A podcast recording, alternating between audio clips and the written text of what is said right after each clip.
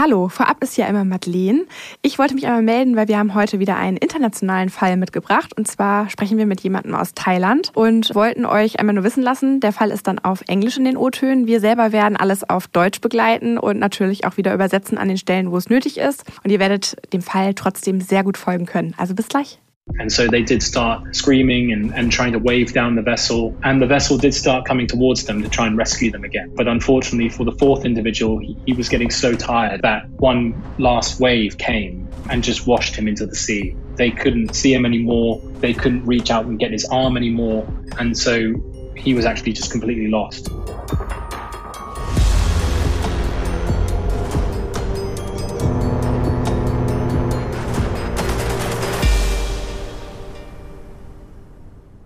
Moin Moin und herzlich willkommen zu einer neuen Folge Ocean Crime. Mein Name ist Maja. Moin und ich bin Madeleine.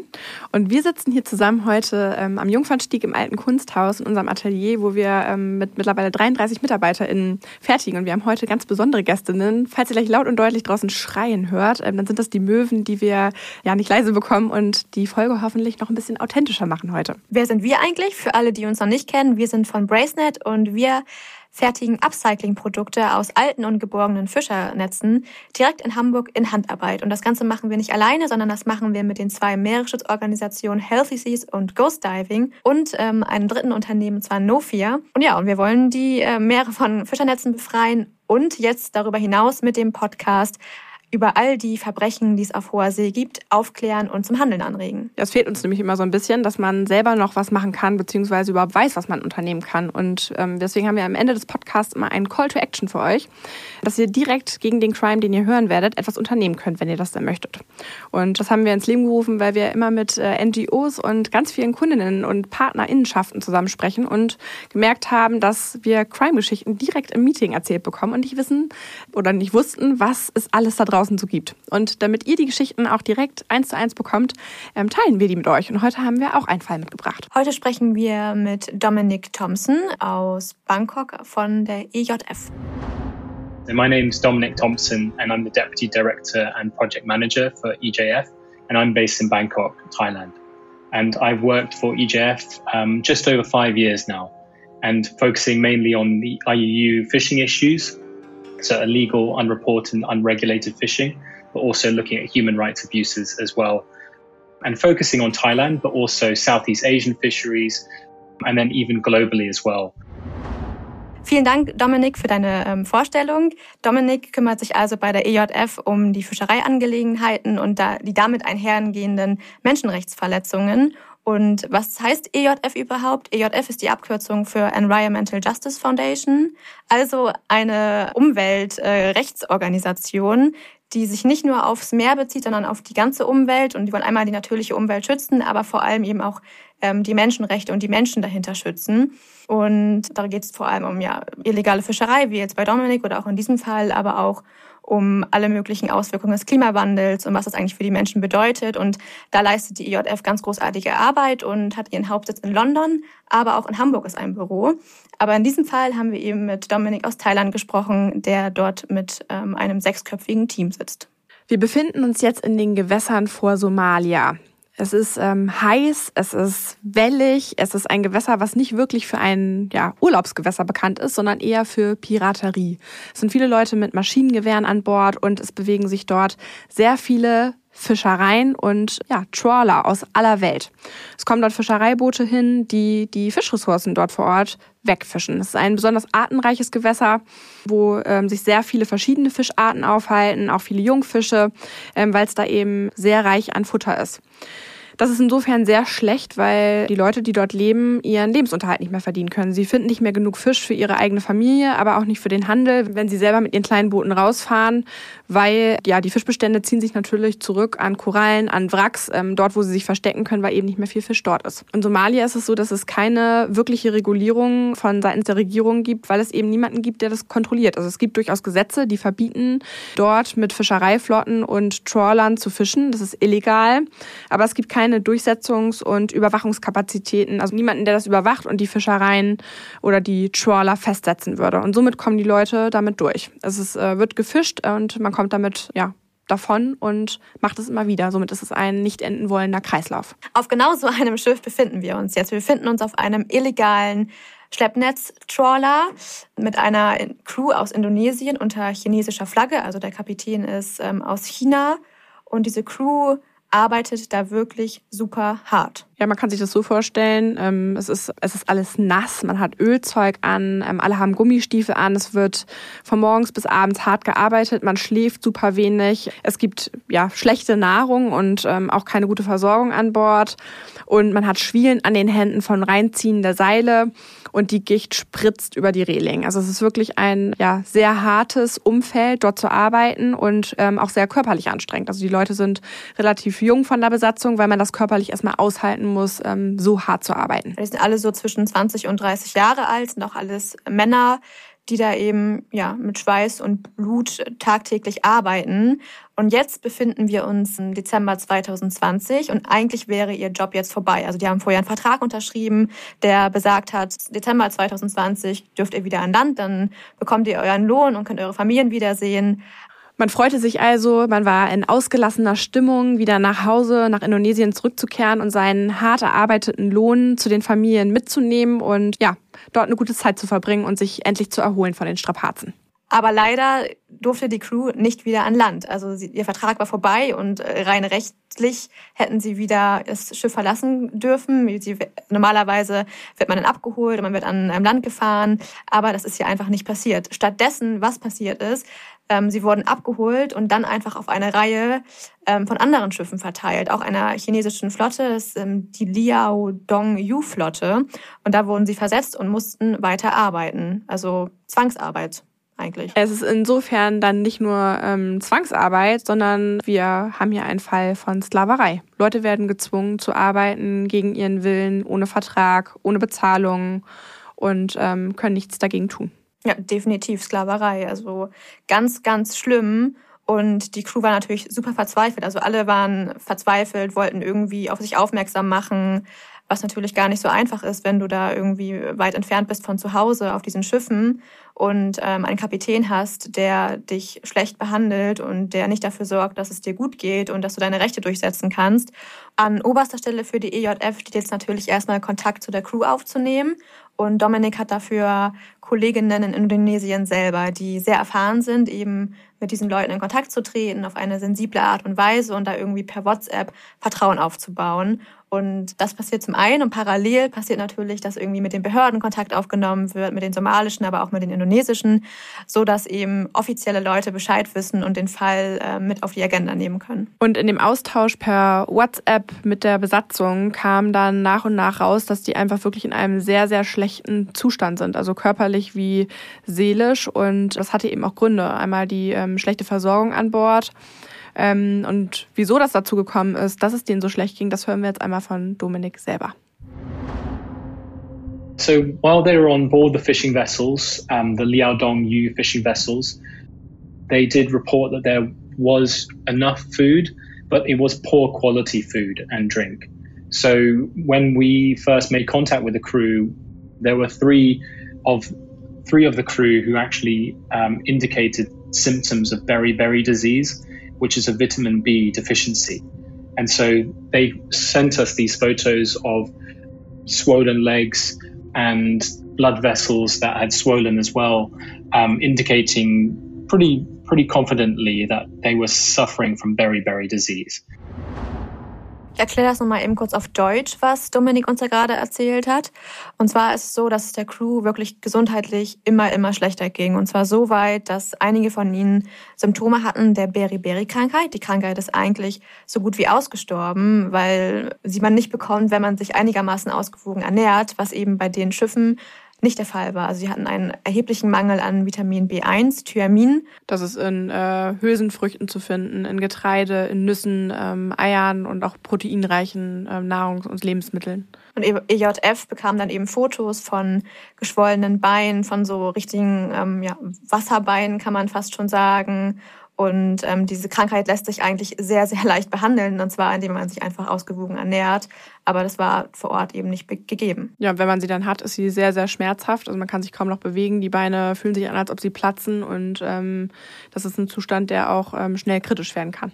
EJF hat aber nicht nur von diesen Krankheitssymptomen während des Austausches erfahren, sondern noch von einem weiteren Vorfall, der wirklich schrecklich war. Es ist ein Sturm, der aufzieht. Es sind Wellen so hoch, mindestens wie das Schiff. Man sieht zwischen den Wellen den Horizont überhaupt nicht mehr und die Wellen brechen an Bord, sodass man bei jeder Welle Angst haben muss, von Bord gewaschen zu werden.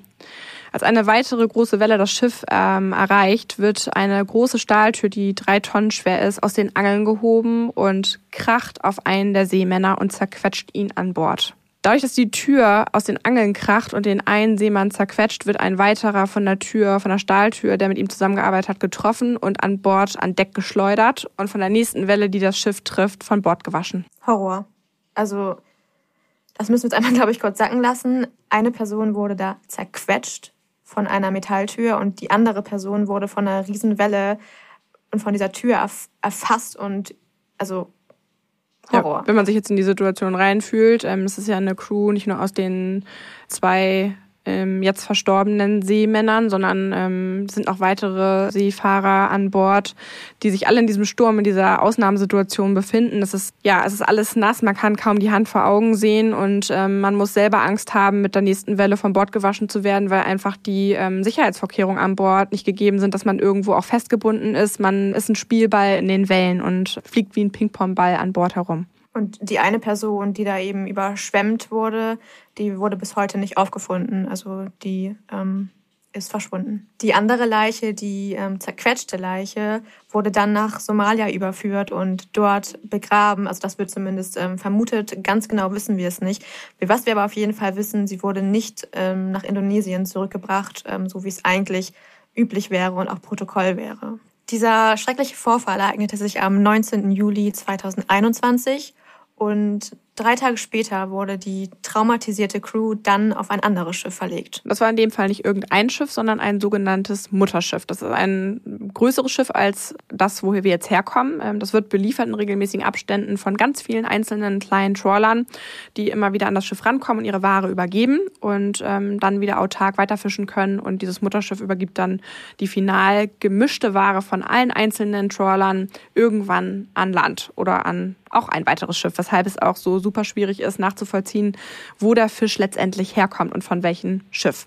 Wir haben jetzt gelernt ähm, bei diesem Fall, dass es ganz viele Arten von Fischen gab, die gar nicht hätten auf diesem Schiff sein dürfen. Es wurden als Beifang Tiere gefischt, die ja, fast ausgestorben sind, ähm, die man nahezu noch nie gesehen hat. Es waren Walhaie dabei, diverse, es waren Lederschildkröten dabei, es waren Riesenschildkröten, es waren diverse Haiarten, diverse Delfinarten dabei und auch unter anderem ein sogenannter Riesenhai, der 2014 das letzte Mal gesichtet wurde. Und bis dahin wurden nur 25 dieser sehr seltenen Haiarten, die sich auch wirklich nur von Kleintieren und Plankton ernähren, gesichtet und somit auch noch nie wissenschaftlich wirklich untersucht wurden. Somit sieht man, dass ähm, auch diese Fischerei in dem Fall viele Opfer gefordert hat, nicht nur Menschen, sondern auch viele Tiere. Dieses besagte Mutterschiff ist quasi wie ein schwimmendes Gefängnis für die Crew. And so on this vessel, this vessel was anchored offshore, not that far away. They could still see shore, they could still get mobile phone signal as well. And so crews were able to be in contact with local Somalian individuals. Um, and this is how EJF was able to contact crew as well because the vessel was so close to shore. That we were able to still have mobile phone interactions.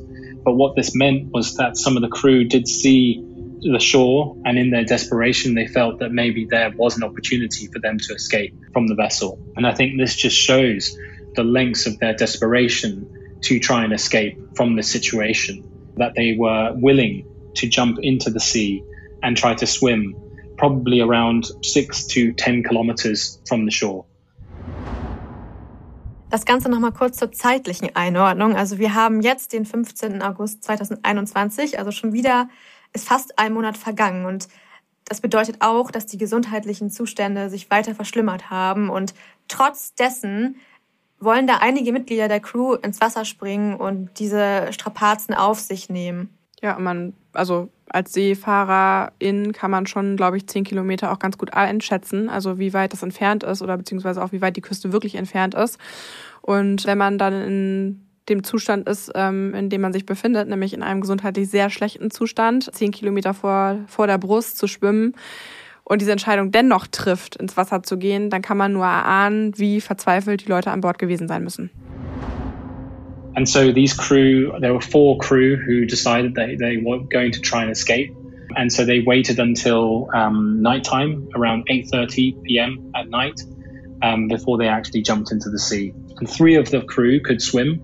And so they were the sort of main sort of driving force behind this uh, escape attempt. There was one fourth individual who couldn't swim. And he was told to hold on to a plank of wood that they'd managed to bring along with them as well. Um, and so they started swimming to the shore, but they didn't make much progress during that time because it's very difficult to see at night. I think they were going around in circles as well, uh, unfortunately. And by that time, the sea was also getting rougher as well. So there were very big waves that was making it very, very difficult for them all to stay together. And they actually lost contact with the fourth individual, and he was stuck on his um, plank of wood at one point. And in that panic, they were able to get back to him and, and to try and cling on to him. At this point, the vessel was trying to search for them as well, so they could see the vessel off in the distance and could see the searchlights. And at that point, I think they realized that it was going to be impossible for them to reach shore. And so they did start screaming and, and trying to wave down the vessel. And the vessel did start coming towards them to try and rescue them again. Um, but unfortunately, for the fourth individual, he, he, was getting so tired at that point that one last wave came um, and just washed him into the sea. And at that point, they couldn't see him anymore. They couldn't reach out and get his arm anymore. And so he was actually just completely lost.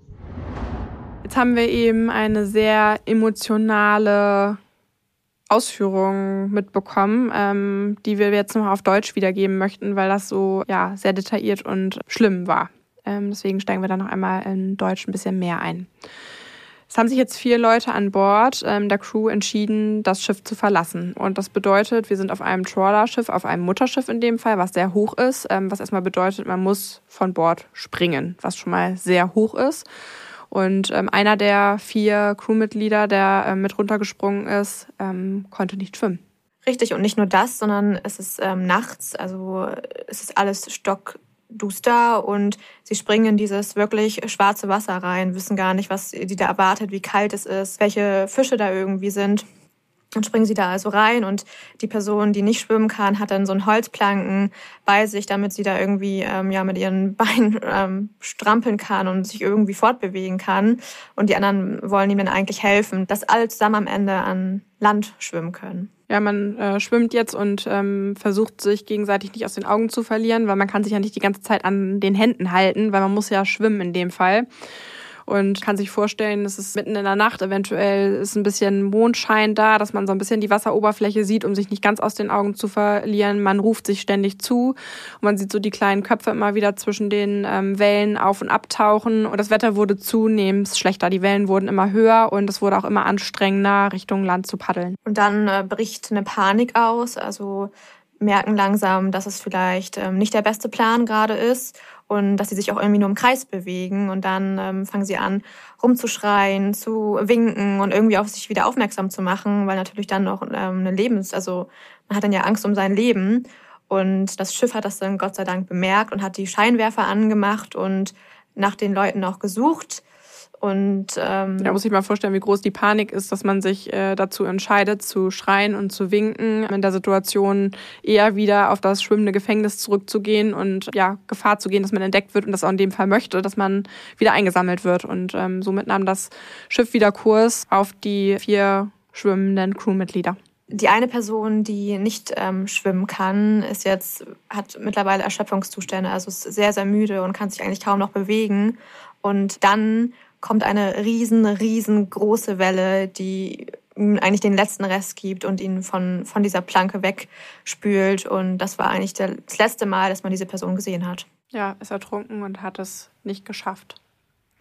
Und die drei überlebenden Crewmitglieder ähm, werden somit von dem Schiff wieder eingesammelt und ähm, befinden sich jetzt wieder auf dem schwimmenden Gefängnis. Und der Fluchtversuch war also nicht erfolgreich. Vier Tage nach diesem erneuten schrecklichen Vorfall ähm, am 19. August 2021 äh, gelingt ein kleiner Durchbruch für EJF. Und zwar verspricht ähm, der Schiffsbetreiber, dass die Besatzung vom Schiff nach ähm, Bosaso, also die Hafenstadt von Somalia, gebracht wird. Das war am 19. August. Ähm, einen Tag später sagte er aber schon wieder den Transport ab. Ähm, man weiß nicht genau warum. Man vermutet, dass da irgendwie ähm, andere Parteien noch involviert waren, die es verhindern wollten. Die Situation ist auf jeden Fall sehr, sehr angespannt. Und die haben wahrscheinlich auch Angst vor Konsequenzen. Also ja. ähm, auch wenn wenig passiert, sind die ja komplett konfrontiert mit Behörden dann. Und ja, wollen da ihren Kopf aus der Schlinge ziehen. Ja, und der Besatzung ähm, wurde dann mitgeteilt, dass sie einen weiteren Monat warten müssten. Glücklicherweise ist dann aber ein Tag, einen weiteren Tag später, also die Ereignisse passieren jetzt Schlag auf Schlag. Schlag auf Schlag, äh, glücklicherweise, meldet sich ein somalischer Freiwilliger, der bei den Verhandlungen für die Überführung ähm, unterstützt. Und so wird der Kapitän oder lässt sich der Kapitän dazu bereitschlagen, ähm, dass er seine Crew ähm, freigibt, aber nur unter der Voraussetzung, dass sie eine Verzichtserklärung unterschreiben. Ja, und diese Verzichtserklärung ist einfach ein Wisch, eine handwritten Note. Das ist einfach ein ja, per Hand unterschriebener Zettel, der die Crew quasi lossagt von jeglichen Rechten, gesundheitlichem Zustand, ähm, Ansprüche an, äh, an den Schiffseigner oder an den Kapitän zu stellen im Nachhinein und vor allen Dingen auch im Zusammenhang mit Covid-19, was wir sehr interessant fanden. Und einen Tag später, also das war am 21. August und am 22. August, Finally werden die ähm, überlebenden Besatzungsmitglieder dann an Land gebracht und dort in einem örtlichen Hotel untergebracht, wo sie dann auf ihren Weitertransport warten. Und dann äh, nochmal vier Tage später werden dann die ähm, Krankenbesatzungsmitglieder in ein Krankenhaus gebracht, wo sie dann endlich behandelt werden.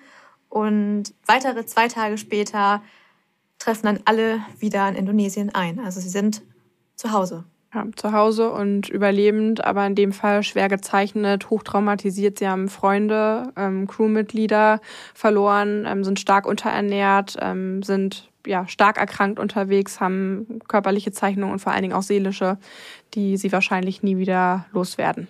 EJF ist weiterhin mit ihnen im Austausch, also versucht er auch noch im Nachgang irgendwelchen ja, rechtliche Konsequenzen zu erreichen, was aber super, super schwer ist. Ähm, es werden, die werden mit ähm, indonesischen Anwältinnen in Kontakt gebracht, aber die Chancen, ähm, dass da irgendwelche Löhne wieder geltend gemacht werden oder irgendein Schadensersatz ähm, geltend gemacht wird, ist sehr unrealistisch.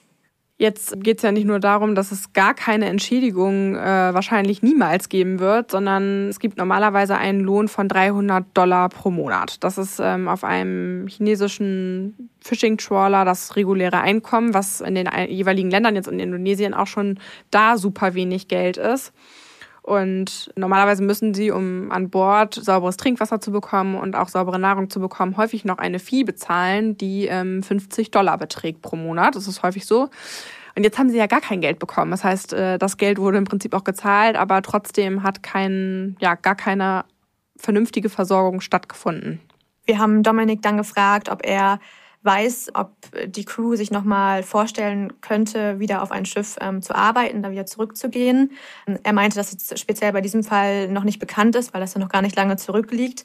Aber dass er ähm, aus Erfahrung weiß, dass sie normalerweise auf jeden Fall wieder ähm, ja, ihrem Job nachgehen werden, weil sie einfach keine Wahl haben. Und oft ist es leider so, also die werden ähm, vermittelt durch Zwischenagenturen und da melden die sich dann und auch wenn die ähm, explizit sagen, hey, wir wollen nicht auf ein chinesisches Schiff, weil wir kennen die ähm, Zustände da, dann werden sie irgendwie übers Ohr gehauen. Ihnen werden falsche Namen von Schiffen gegeben, die nicht darauf schließen, dass es ein chinesischer Trawler ist und am Ende landen sie dort und dann wird ihnen gesagt, oh, da gab es eine kurzfristige Änderung. Also sie sind wirklich ja, und es ist ja. häufig auch sogar so, bevor sie auf ein Schiff gehen, müssen sie erstmal eine Fee ähm, zahlen, um den Job überhaupt antreten zu können. Oder haben dann, in, wie jetzt eben gerade in dem Beispiel auch beschrieben, 50 Dollar, die sie für Lebensmittel, Trinkwasser und alles Mögliche bezahlen müssen, die sie nie zahlen konnten, weil sie kein Gehalt hatten, aber das als ähm, Minus sozusagen auf die Rechnung gestellt wurde.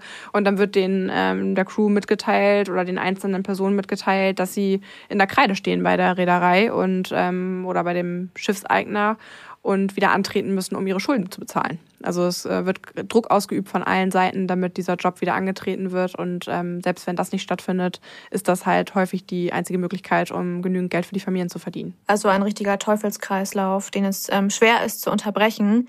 Aber da kommen wir auch schon zum mit wichtigsten Punkt dieser Folge. Und zwar was, was kann man jetzt tun, dass ähm, sowas nicht mehr passiert? Wie können wir aktiv werden? Wie kann aber auch, ähm, wie können Unternehmen aktiv werden? Wie kann die Regierung vielleicht aktiv werden? Und einen kleinen ähm, Hinweis hat Dominik uns da gegeben. And without proper global intervention and a greater movement towards transparency in global fisheries, there won't be any sort of progress in, in actually reforming the industry. So, as you said, we need to have Wi Fi on the vessels, we need to have CCTV on the vessels. We also need to have better enforcement at ports so that um, crews can be interviewed by competent authorities and labour inspectors. There needs to be a whole raft of new measures brought in by key port states and key uh, market states as well to ensure that the products coming from these illegal vessels and from the vessels that are abusing workers can't actually enter market. Jetzt haben wir einiges gehört, was ähm, der Call to Action ist, also was ihr machen könnt, was Reedereien machen können. Das gehen wir jetzt noch einmal wieder. Also am wichtigsten ist es natürlich, dass die Reedereien Wi-Fi zur Verfügung stellen, dass die Leute, die an Bord sind, Kontakt mit der Außenwelt aufnehmen können, recherchieren können, was erlaubt ist und was nicht. Dass ähm, Kamerasysteme vorhanden sind, das ja aufzeichnet ganz genau, was an Bord passiert ist, dass man, wenn ein Vorfall stattgefunden hat, das kontrollieren kann und eben auch die Beschuldigten nie wieder dort arbeiten dürfen oder die Leute, die eben ja nicht nur körperlich, aber generell ähm, denen Unrecht getan wurde, eben den Recht zugesprochen wird und unterstützt werden in der Hinsicht. Außerdem ist es sehr wichtig, dass generell eine Person als Schiedsrichter oder Schiedsrichterin fungiert und den Leuten eben hilft, wenn sie eben Hilfe benötigen. Das sind jetzt alles Sachen, die die Reederei oder die Schiffe selber betreffen. Social Media ist natürlich ein super wichtiges Tool. Also wenn ihr online solche Videos seht, ähm, natürlich immer auf Richtigkeit überprüfen. Tragt die Informationen an Organisationen ran, die in diesem Fall helfen können. Und äh, was auch noch ähm, super wichtig ist, also EJF zum Beispiel hat ähm, eine eigene Transparenzkarte entwickelt, wo eben Supermärkte, also Supermärkte können sich dieser Transparentkarte verschreiben und damit sicherstellen, dass sie eben ihre Lieferketten ganz genau überprüfen, dass dort kein Fisch transportiert wird und am Ende im Supermarktregal landet, wo irgendwie Sklaverei eine Rolle spielte oder andere illegale Praktiken. Das sind halt super viele einzelne Punkte. Also ihr könnt das online auch ja. einsehen. Das ähm, sind wirklich sehr viele Punkte, die erfüllt sein müssen und wo man sich als Supermarkt oder Supermarktbesitzerin oder Besitzer für stark machen kann, dass man eben wirklich nur noch Produkte in seinem Regal hat, ähm, die davon nicht betroffen sind oder alle diese Punkte erfüllen. Oder dann auch eben Nachfrage starten bei den Leuten, wo der Fisch herkommt. Oder letztendlich gar keinen Fisch essen. Na, und dafür hat die ähm, EJF auch eine Petition gerade aktuell online, die ihr sehr gerne unterschreiben könnt. Dann mit fordert ihr nochmal äh, mehr Transparenz bei den einzelnen Supermarktketten, was super, super wichtig ist, weil das ist wirklich das, was jeder, jeder von uns machen kann. Einfach selber nachfragen und selber Sachen einfordern. Denn auf Nachfrage reagieren Unternehmen häufig. Und eine letzte Sache, die man immer machen kann und machen sollte, sobald man die Möglichkeit hat, dazu ähm, spenden. Denn EJF, habt ihr gerade gemerkt, leistet sehr, sehr wichtige Arbeit und die sollte man auf jeden Fall unterstützen. Ja, wir packen natürlich alle Informationen, alle Organisationen, die in diesem Fall hier beteiligt waren, nochmal unten in die Shownotes rein. Das heißt, ihr könnt alles einfach anklicken und euch auch zu der Petition weiterleiten lassen. So habt ihr gar nicht viel Arbeit und äh, eure gute Tat heute schon getan. Und wenn ihr eine weitere gute Tat heute erledigen wollt, dann bewertet uns doch sehr gerne bei iTunes. Ähm, Bewertungen sind sehr, sehr wichtig für uns und für den Podcast, damit wir eine bessere ähm, Sichtbarkeit bekommen und noch mehr Leute von diesen Fällen erfahren und das nicht mehr so unter den Teppich gekehrt wird. Ja, es gibt nicht nur diese paar Fälle, die wir jetzt schon an euch herangetragen haben, sondern davon gibt es Tausende und ja, unterstützt uns mit eurem Abonnement. Ähm, es ist ein Klick und für uns ähm, ganz, ganz viel wert und auch mit euren tollen Bewertungen. Wir haben äh, alle durchgelesen, die wir bis jetzt bekommen haben und äh, ich habe heute Morgen schon gesagt, ich war sichtlich sehr gerührt und musste auch ein kleines Tränchen verdrücken, weil es ja für uns auch eine Bestätigung, dass das, was wir machen und ähm, nicht nur der Podcast, sondern auch unsere tägliche Arbeit damit ja, ich sag mal so, bestätigt wird und dass es gut ist, was wir machen und auch richtig und auch wichtig vor allen Dingen, weil äh, viele Informationen, die ihr vorher noch nicht bekommen habt, ihr auch noch nicht hattet. Deswegen abonniert uns, abonniert uns, abonniert uns. Dankeschön. Tschüss, bis zur nächsten Folge.